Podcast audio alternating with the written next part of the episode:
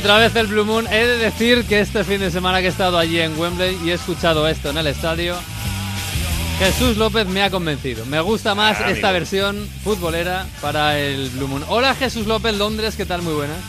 ¿Qué tal? Buenas. Abraza la luz. Ven hacia la luz. Sí, Miguel. sí. Es que es verdad que la otra es más bonita, pero esta es más futbolera. Ahí, Claro. con la copa en la mano, ahí Guardiola levantándola y sonando el Blue Moon en el estadio y la gente dándolo todo bailando. Es verdad que es más futbolero esto. Y, es que si no, a ver, un himno aquí puede quedar un poco ñoño, el Blue Moon. Sí, sí, sí, es verdad. es verdad. Bueno, le pusimos el broche final, como siempre, en Inglaterra, en Wembley, a la temporada. Bueno, aunque este año un poquito menos, ¿eh? porque todavía hay finales en Europa. Pero en Inglaterra se acabó todo y se acabó otra vez en Wembley con una final de Copa, con el himno, con el God Side de Queen sonando a todo volumen y cantado por todo el estadio, con el príncipe eh, Guillermo ahí saludando a todos los jugadores. Qué bonita la parafernalia que monta esta gente. Y qué lástima que acabara tan pronto. ¿eh? 6-0. Lo hablaba ahora con Santomé. Es verdad que el Watford achuchó un poquito, pero joder, a mí me, me dio mucha pena cómo acaba todo esto. ¿eh?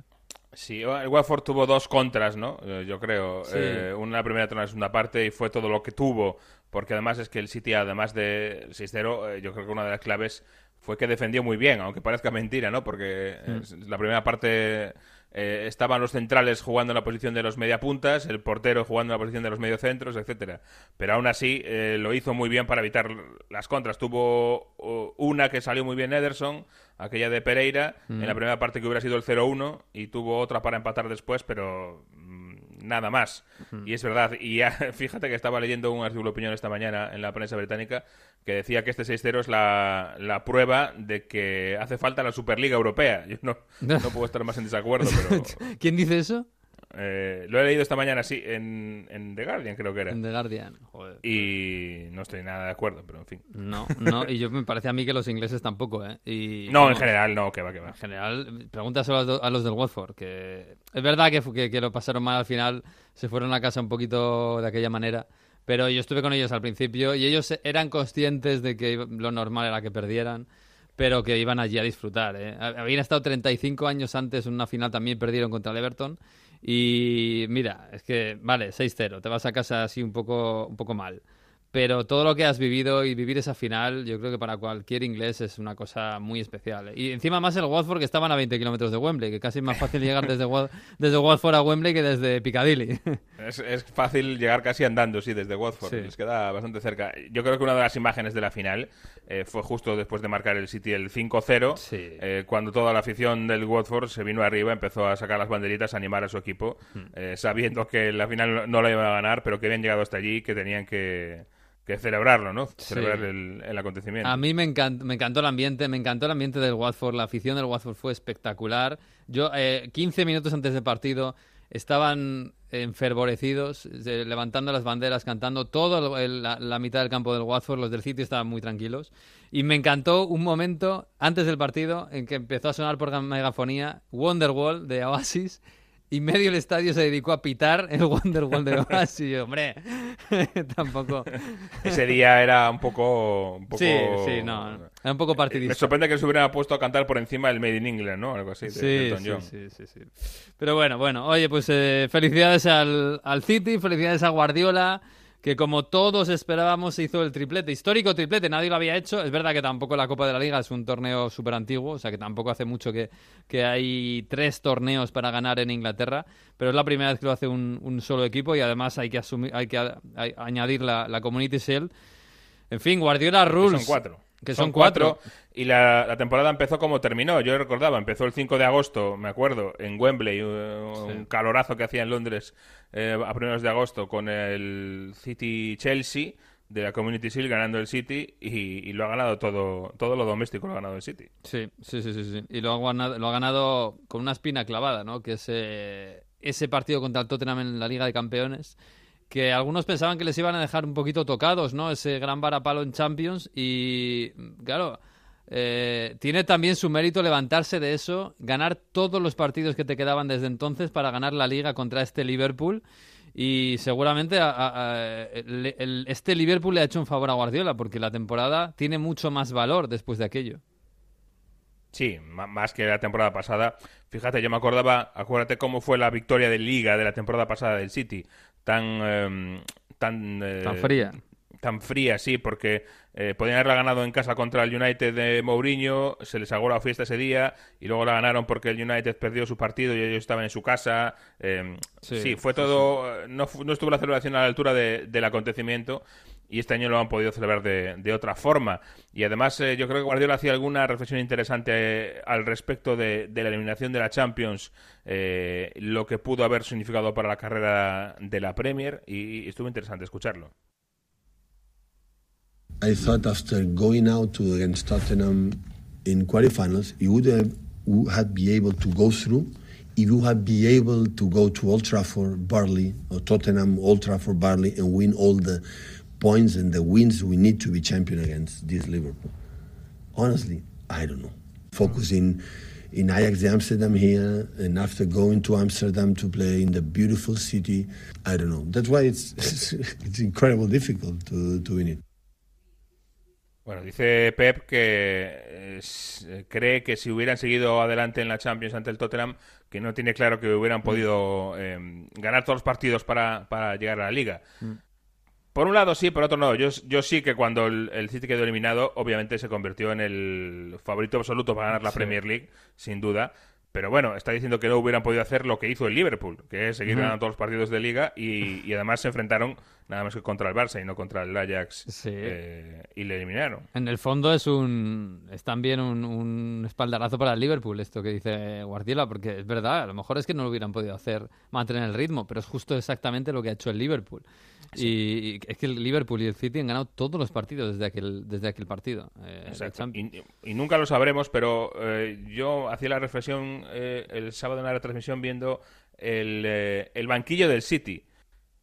Fíjate lo que tenía el banquillo. Por ejemplo, Kevin De Bruyne, hmm. que, que, estuvo fuera casi todo el año por lesiones, porque no acabó de encontrar el, la forma, etcétera al final eh, fue salió en la segunda parte y fue decisivo para esa, yo creo, goleada. Fue la pieza clave para mí ese cambio de De, Bruyne en la segunda parte, porque mm. es un jugador de una clase increíble que el año pasado en el sitio de los 100 puntos era titular absolutamente indiscutible. Sí, era la estrella. Mm.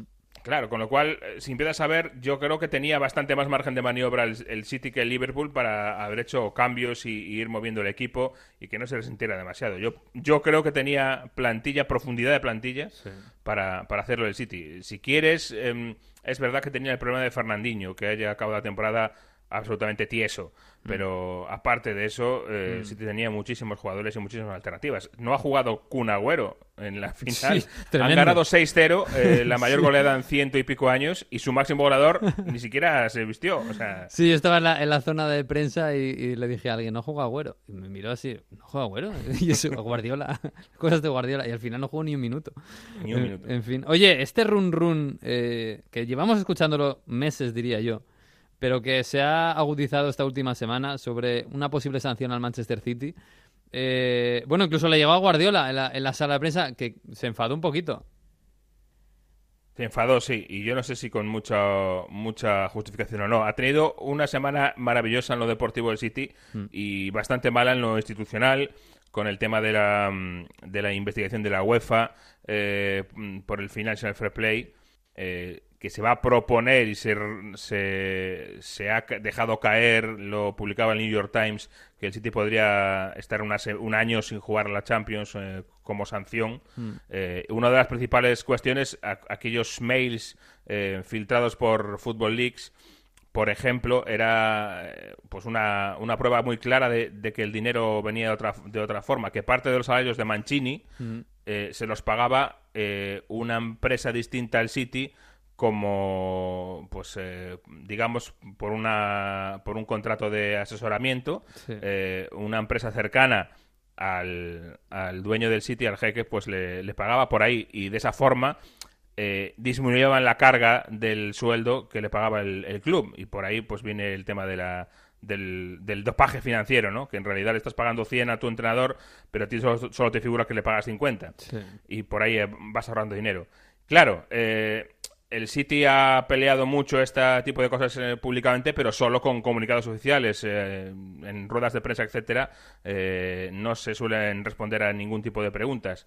Y como era la última rueda de prensa del año, hubo quien le preguntó a Guardiola eh, directamente muy claro, como si fuera Ana Pastor, eh, una pregunta directa al corazón, que era si Mancini cobraba así por detrás parte de su de tu sueldo, de su sueldo, le pasa lo mismo a Pep Guardiola, le preguntaba.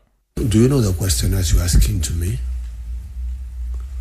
Do you know the question asking me if I receive money for another situation right now today? Honestly. Do you think I deserve to make this kind of question and happen, Roberto? I don't know. The day when the travel about the I've received money for another situations. Just on the front, please. Are you accusing me? What's it? Are you accusing me to receive money for under? No, I'd asked the question some time no, ago. That's but... good. Yo, yo entiendo el momento de Guardiola. Yo entiendo, acabas de ganar la FA Cup, acabas de hacer una cosa histórica. ¿eh? O sea, quiero decir, yo, yo entiendo el momento que, que, te fastidie, claro. Acabas de ganar la Copa y te, y te preguntan. Por, eso es que dice, ¿no? ¿Crees que merezco que me pregunten esto hoy? Claro, acaba de ganar la Copa y parece que lo que tienen que preguntar es, eh, pues, eh, no sé, pues todo, todo bonito, ¿no? Todo lo histórico. Pero es una pregunta periodísticamente perfecta. Perfecta. O sea, si a tu antecesor le, han pillado que, recibía el dinero de, su sueldo de una manera ilícita, es normal que se te pregunte a ti. Es lógico. Otra cosa es que nadie te está acusando de nada. Te lo están preguntando.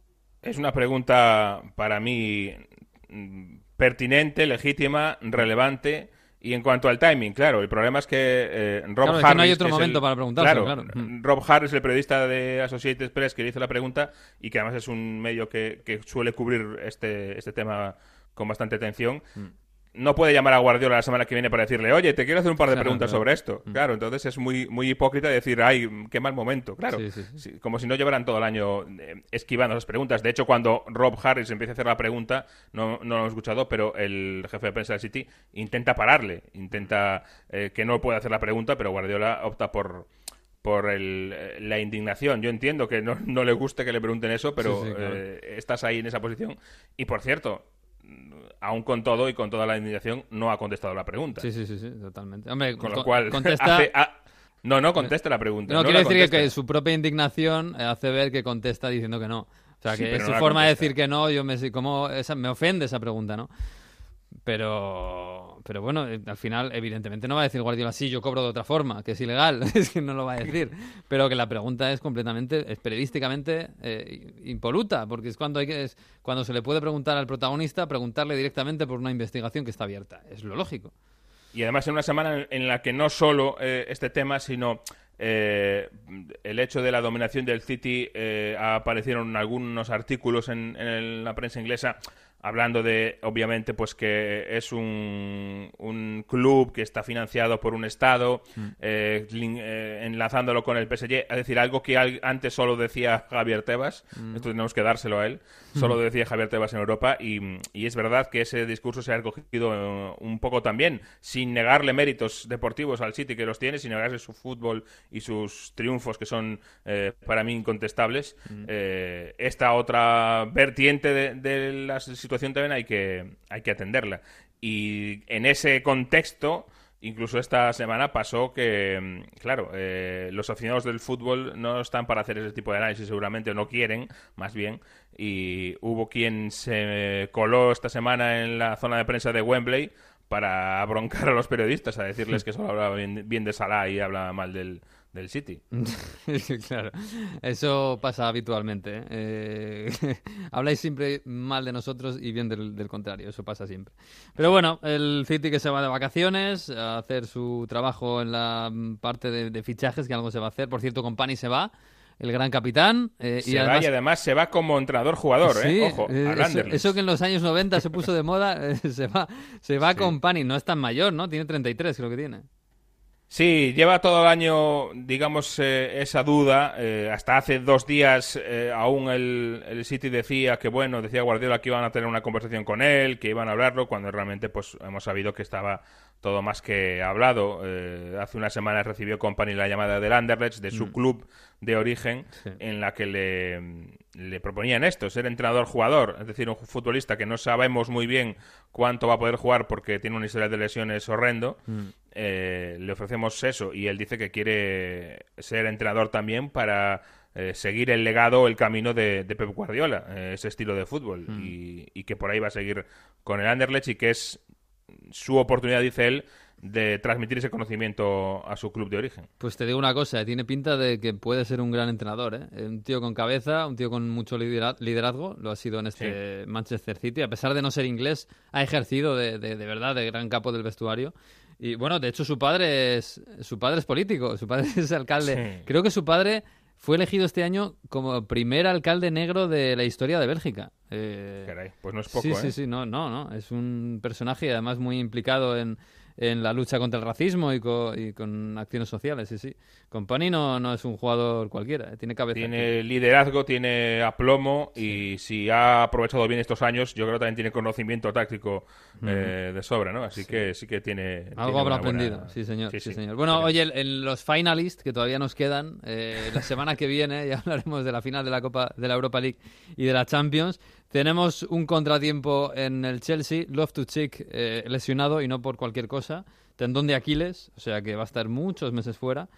Y me preocupa cómo está. Y el, problema es cómo, eh, más, que, más que lo que. Claro, resulta que el Chelsea al acaba la liga y le falta todavía la Europa League y se va a jugar un bolo a Estados Unidos con el New England Revolution, hmm. un bolo infumable y resulta que Loftus Cheek no es una de las estrellas, pero sí es un jugador interesante e importante para Sarri. Estaba siendo importante, sí. Sí, sí, se estropea eh, el, tendón y, bueno, se ha fastidiado, por supuesto, esta final, mm. pero buena parte de la temporada que viene también. Y, con Kanté lesionado, a ver, a ver cómo llegan, ¿eh? eh en, el, otro lado, ¿cómo está Harry Kane? Porque todos dábamos por hecho que va a jugar la final, pero sigue eh, lesionado, ¿no?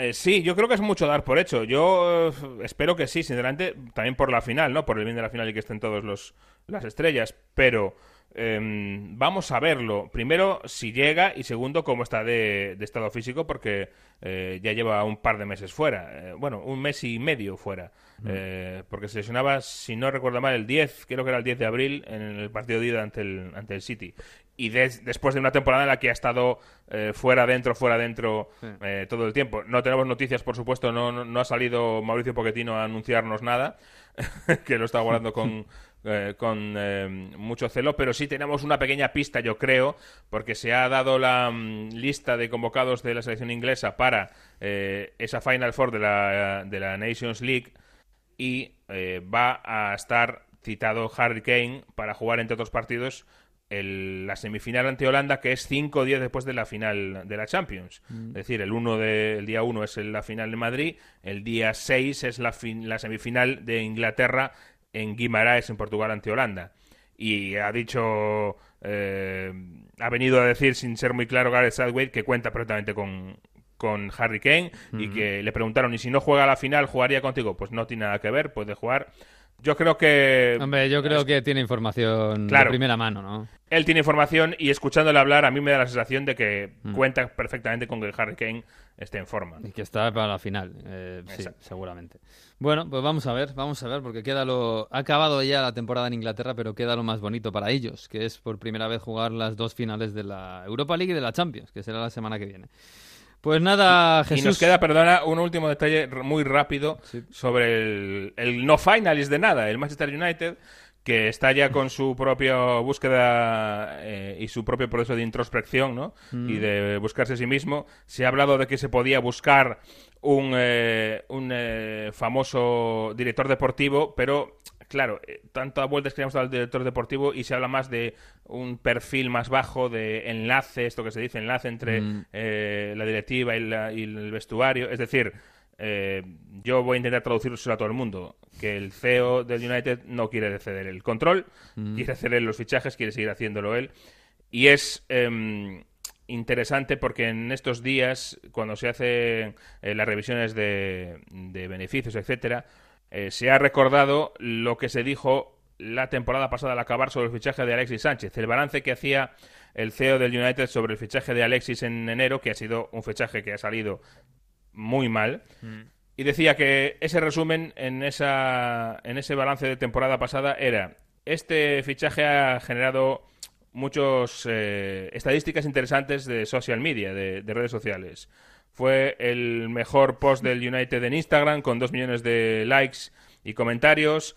El más compartido post de Facebook del United de, de la historia. Mm. El más retuiteado. Y Alexis 7 fue número uno trending topic en el Twitter en el mundo.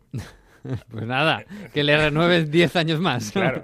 que ha salido fantástico. fantástico. fantástico. Fantástico, sí. En esas está el United. ¿eh? Yo te digo una cosa, a mí me llevó eh, el taxista que me llevó a la- al aeropuerto el domingo era del United y tenía muy mala cara, ¿eh? tenía muy mala cara, más No después de la final. Sí, sí, sí. Pues ese es el problema y ese es el, eh, la pelea que hay ahora mismo en el United, creo yo, más importante de estos últimos años, que es Ed Woodward, el CEO del United, manteniendo el control de los fichajes, el control absoluto y no cediendo ese poder a nadie eh, con un perfil más deportivo y se ve que eso no está dando sus frutos. Pues sí, es lo que es lo que hay. El post-fergusonismo, que va muy bien en los números, pero en los números económicos, no en los números deportivos. Un abrazo, Jesús. Un abrazo, adiós.